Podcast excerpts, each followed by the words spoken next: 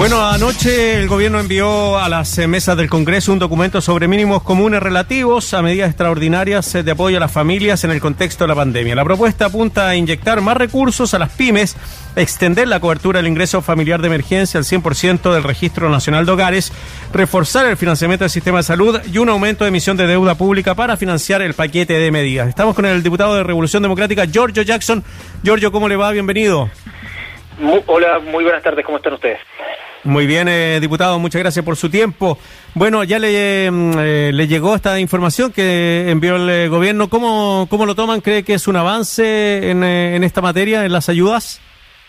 A ver, la verdad es que hasta ahora hay una minuta y lo cierto es que cuando uno ya lleva más de un año planteando la idea de que los beneficios sean universales y que no filtren dentro del registro social de hogares, eh, claro que, llega, pero uno de repente se desespera porque esto pareciera ser que durante dos, tres semanas van a haber conversaciones, van a haber dilataciones, y lo que nosotros necesitamos es que esto se apruebe cuanto antes posible. O sea, es necesario hacer todas las sesiones eh, excepcionales, eh, adicionales que hayan durante esta semana en la Cámara y en el Senado para que se apruebe una renta básica universal.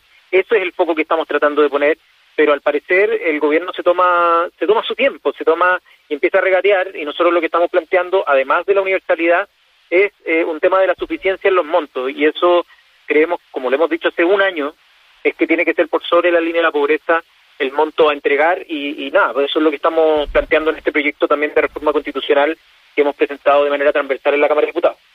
Ya, esa era la pregunta que yo tenía, pero quizás hay otros elementos también que me podría complementar, diputado, y que tienen que ver con eh, las dudas a que esto pudiera avanzar rápido. Tiene que ver con algunas especificaciones que todavía no se entregan, que estarían formando parte del proyecto eh, que presenta el gobierno y que podrían generar discusiones. Es que claro, el gobierno dilata y lo que necesitamos es que esto se hubiera aprobado para, para los beneficios de abril.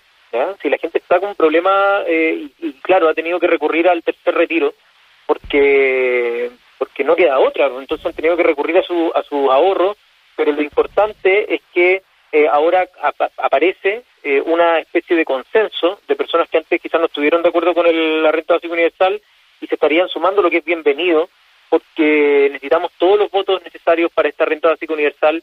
El gobierno, claro, pelea el tema del nombre, está regateando los temas de los montos, y hoy día, de manera muy nítida, transversalmente, quienes firmamos el proyecto hicimos un punto de prensa y le dijimos al gobierno que se dejara de regatear y que pusiera inmediatamente este proyecto de, apoyara nuestro proyecto de reforma constitucional para que se habilite cuanto antes estos recursos que sean al 100% de las personas que lo, así lo requieran, es decir, universal, eh, y que no tenga mm, un monto que sea inferior a la línea de la pobreza, que nosotros eh, la hemos puesto en el proyecto, pero es nítido, lo tienen en el Ministerio de Desarrollo Social, cuánto es lo base para estar por sobre esa línea. No significa que esto sea eh, suficiente para tener una excelente calidad de vida, ni mucho menos. Estamos hablando del mínimo, mínimo, mínimo que es necesario para incluso tener las calorías suficientes durante el mes, tener el calor suficiente para pasar el invierno.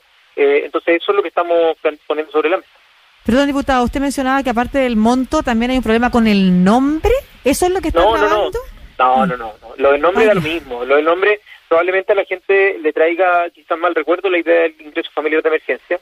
Creo que sí que el gobierno quiere darle un giro y comunicar que esto es distinto al tema de las postulaciones que se han hecho, porque el IFE se ganó una fama, y la fama es que te dejaban afuera, que tú postulabas y quedabas ahí fuera. Imagínate que el IFE del de, eh, mes de marzo se le pagó a 6,5 millones de personas, 6,5 millones de beneficiarios, que esos son como de 2 millones y algo familias.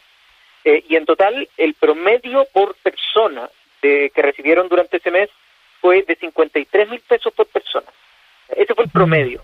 Entonces, lo que nosotros decimos es, mira, la, gente no le ha agarrado mal al IFE porque sí, eh, sino porque la gente ve en su experiencia cotidiana que primero les cuesta eh, entrar al registro, después el tema de tener una, una calificación que los deja fuera, y después es que incluso quedan dentro de la calificación, eh, empezaron a jugar con eh, la fase 1, fase 2 y por lo tanto cuánta plata proporcional les tenían que dar y eso generó que las platas eran menores a las que esperaban.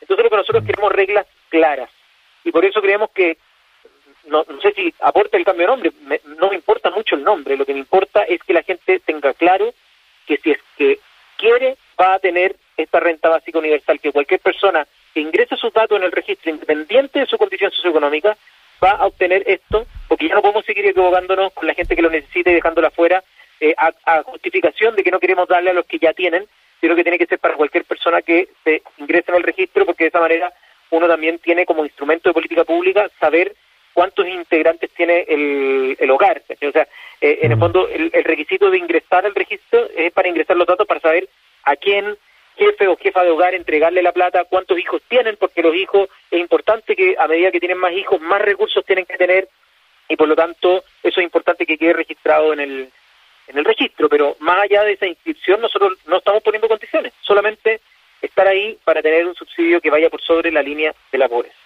Diputado, eh, diputado Jackson, eh, ¿me puede aclarar algo? Eh, son dos proyectos distintos, uno es renta básica universal y el otro el que les envió la minuta del gobierno, que sería con este ayudas y mejoramiento del IFE.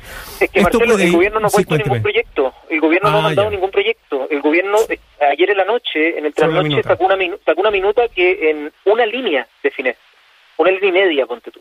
Entonces nosotros no tenemos idea de lo que está hablando el gobierno. Entonces, eh, por eso decidimos eh, durante el fin de semana, eh, pero ya está neofraguado a mediados de la semana pasada, presentar este proyecto de reforma constitucional, porque no podemos simplemente confiar en que el gobierno va a, llegar con esto. Si ya cuántas veces el gobierno ha dicho A y termina siendo B, o C, o D, o Z. Entonces, por eso nosotros estamos siguiendo el camino que nos entregan las facultades como congresistas para presentar un proyecto de reforma constitucional. Vamos a pedir que eso se ponga con celeridad en tabla para que ojalá eh, no tenga que esperar más las familias, que en mayo sí lleguen el recurso completo a más de 15 millones de personas en nuestro país. La minuta entregada por el gobierno hablaba de también el aumento de la deuda pública. ¿Nos podría explicar eso? Es que la deuda pública es una manera rápida de encontrar recursos. Esto lo dijimos desde el año pasado. Si es que queremos aumentar el gasto, probablemente cualquier forma de recaudación se demora un poco incluso el impuesto súper rico que lo estamos planteando y el impuesto, o sea, y el royalty también se van a demorar, no son inmediatos.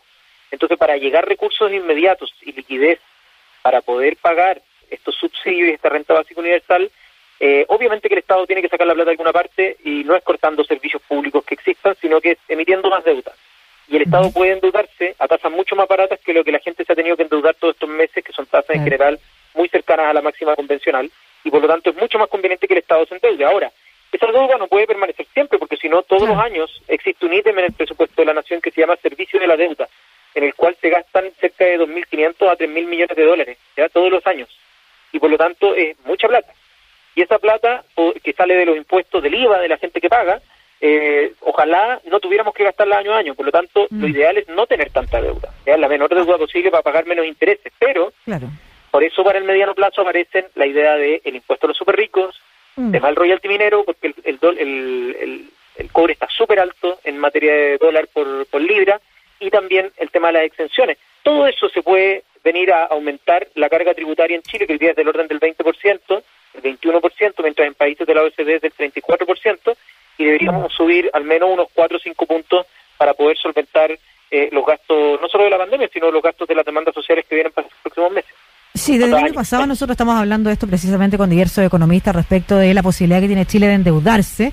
Eh, efectivamente a tasas más bajas, plazos más largos incluso, eh, que lo que usted mismo señalaba, ¿no es cierto? Que lo que puede hacer la gente común y corriente frente a, un banco y, en soledad, además, en, en, total autonomía y, después la obligación también de pagar por sí mismo lo que significa esta crisis social en al interior de cada familia. Eh, lo importante, y ahí y quiero saber su opinión, es que después de un año el gobierno al fin se abre a esto, lo que significaría entonces efectivamente que el gobierno hoy está dispuesto a avanzar también en una agenda de reforma tributaria. Es que lo único que han dicho es que están disponibles al tema de las exenciones, lo cual a mí me parece bien porque es algo que también siempre las reformas tributarias lo hemos planteado y el gobierno en general se había cerrado.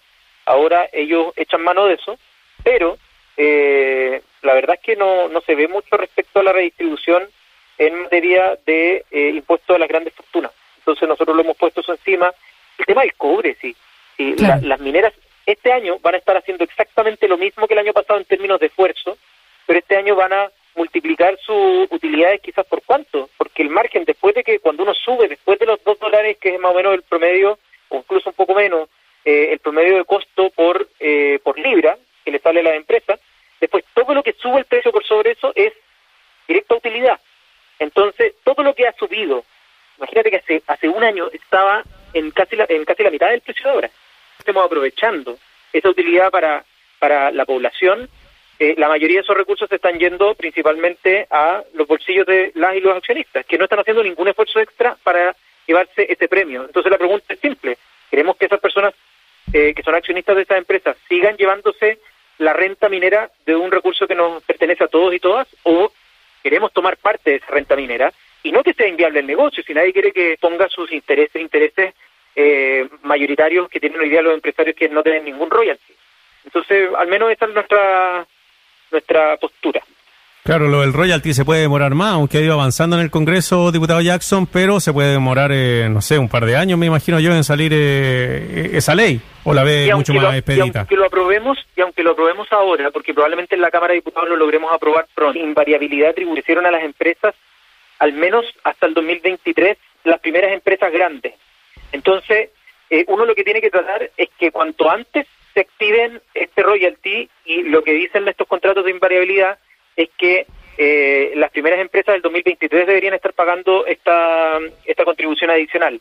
Nosotros eh, creemos que si es que se cobrara antes, el problema que tiene es que estas empresas van a ir a eh, los tribunales internacionales a alegar por esos contratos. Y eso puede significar multas para el Estado mayores al beneficio del, del, del, del royalty. Entonces, estas son cláusulas eh, de arbitraje internacional, que es precisamente una de las razones por las cuales nos hemos opuesto al, al TPP. ¿no? los tratados de libre comercio establecen estos tribunales arbitrales y el DL 600, que es el que venía eh, viendo el tema de, la, de las concesiones mineras y el tema del, asociado al royalty, esto eh, le ofreció siempre invariabilidad tributaria. Entonces, cuando se estableció este impuesto específico de la minería en 2005, lo que se le ofreció fue invariabilidad tributaria por varios años. Después, el 2010, con el terremoto, y terminó legislándose el 2011, fue ok, un cambio al, al, a este impuesto específico, pero compraron más tiempo de invariabilidad y así hemos ido heredando desde la dictadura un tiempo de invariabilidad tributaria para las empresas mineras y es momento que eso se acabe y eso se acaba en 2003,